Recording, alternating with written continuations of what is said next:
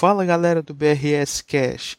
Nesse episódio serão analisados a crise no Botafogo, além do 2020 de Ceará e Fortaleza, temas sugeridos por alguns seguidores do BRS.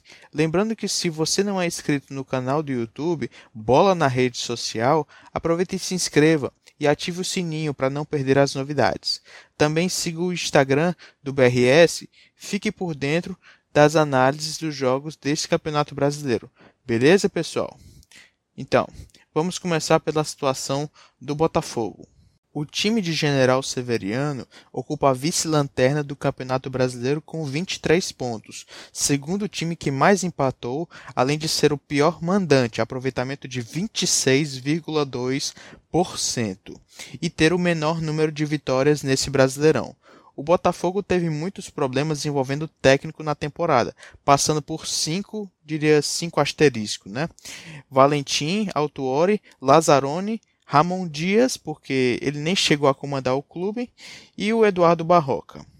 Isso compromete bastante o padrão de jogo para a equipe. Ao meu ver, os técnicos que assumiram o fogão, eu fui contra a saída do Lazzaroni, digamos assim, pois o mesmo comandou o time tendo duas vitórias, dois empates e duas derrotas. Bom, pior do que a situação de agora não está. Fora que foram apenas 27 dias de trabalho. O que pesou foi perder o jogo de ida para o Cuiabá na Copa do Brasil. O Botafogo tem um elenco extremamente limitado tecnicamente, eu, eu diria. Tem até alguns bons jogadores de frente, mas o setor de criação é muito carente. Fora também que a questão financeira continua a ser um problema. As dívidas do clube apresentam valores altíssimos. Falando agora do Fortaleza em 2020. Em 2020, o tricolor cearense foi campeão do Campeonato Cearense e impressionou o Brasil com o trabalho do técnico Rogério Ceni, mas a equipe foi eliminada nas semifinais da Copa do Nordeste para o rival Ceará e não vive uma situação confortável, diria, no Campeonato Brasileiro, apesar né, de, de ter a, a terceira melhor defesa do Brasileirão, junto com o Palmeiras, e também estar fora da zona de rebaixamento. O clube tem o terceiro pior ataque do Brasileirão e desde a saída do técnico Rogério Ceni disputou sete partidas tendo apenas uma vitória, três empates e três derrotas. É notável que a equipe tricolor está tendo muitas dificuldades para mostrar o seu bom futebol dos tempos do mito Rogério Ceni, como é chamado pela torcida do tricolor do PC. A zaga foi a menos influenciada ao meu ver, mas o time perdeu muita intensidade, tanto na recomposição defensiva, quando o outro time contra-atacava, o time se, se defendia muito bem, acho que fechava muito bem os espaços, mas também perdeu muito na proposta ofensiva.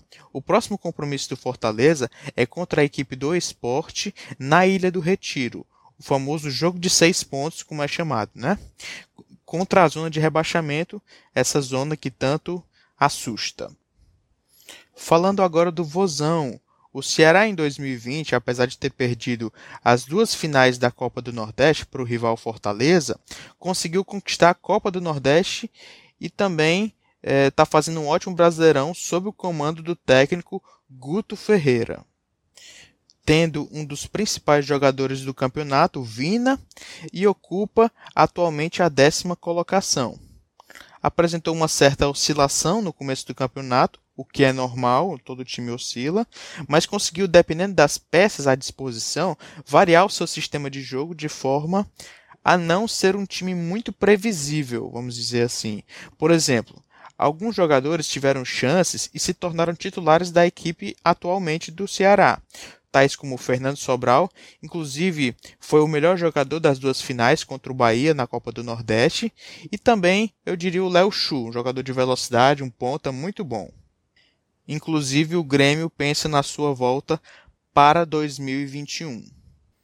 A equipe alvinegra teve um ótimo 2020, mas veremos se conseguirá manter pelo menos alguns dos seus principais destaques para a próxima temporada. Então, pessoal, essas foram as análises do BRS Cast. Espero que vocês tenham gostado. Não se esqueça de seguir o BRS no Instagram e de se inscrever no canal Bola na Rede Social do YouTube. Beleza, pessoal? Então ficamos por aqui. Valeu, pessoal. Tchau, tchau.